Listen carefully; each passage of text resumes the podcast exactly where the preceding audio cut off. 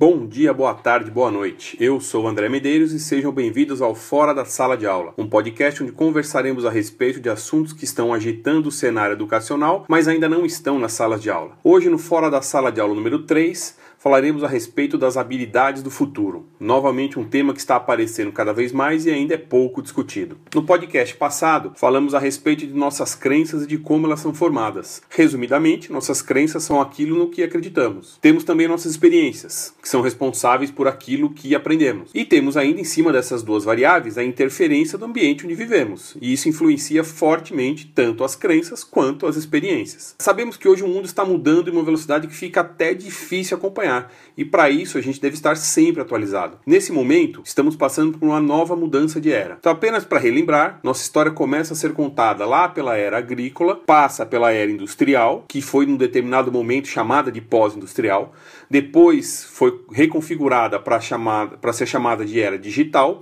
e hoje estamos na era pós-digital. Da mesma forma da pós-industrial, ainda não ficou definido o um nome para essa nova era. Então, por enquanto, está todo mundo chamando de era pós-digital. E a principal característica dessa era é que o digital virou padrão, virou normal, virou pré-requisito. Se você tem alguma criança em casa, se você tem sobrinho, se você consegue acompanhar essa molecada que está vindo aí atrás da gente, tudo que é digital para elas virou referência. A gente vê também no mercado de trabalho que a presença da inteligência artificial e da robótica é cada vez maior, substituindo em vários momentos as funções do ser humano. Isso também não é mais tendência, já está acontecendo. Basta a gente lembrar de centrais de atendimento, bancos eletrônicos, caixa de supermercado, estacionamento e meu, muitos outros exemplos. A grande característica dessas funções é que elas são repetitivas e padronizadas. Aí nesse momento você pode estar pensando, meu trabalho consiste de funções repetitivas e padronizadas. E eu vou te responder: sim, o meu também. Então é questão de tempo para que as máquinas nos substituam. Será? Eu acho que depende de algumas variáveis. Em 1983, um cara chamado Gardner escreveu a respeito das, da teoria das múltiplas inteligências. Então, na verdade, são inteligências que todos temos, pelo menos um pouco delas. Então, assim, são elas: a lógico-matemática, a espacial-visual, a linguística é, verbal corporal motora, musical, interpessoal e intrapessoal.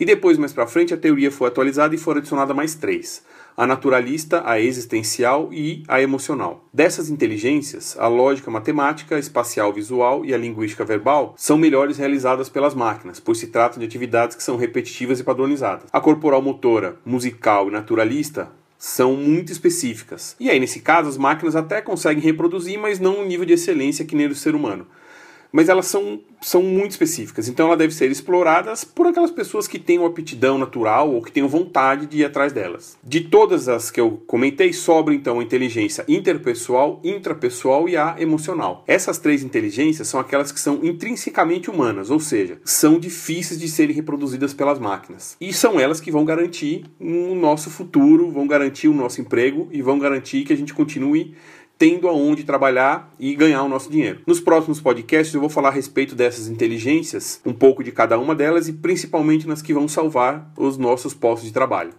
E aí queria deixar uma dica. Se alguém quiser se aprofundar mais nesse assunto, recomendo que ouçam a série de podcasts do Murilo Gun.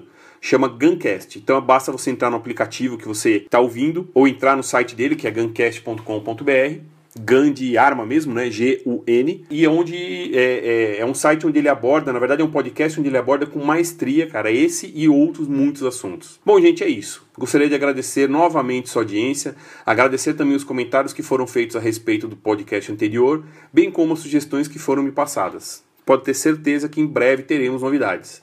Obrigado pela audiência, curta, compartilhe, comente, avise seus amigos. Um abraço e tchau!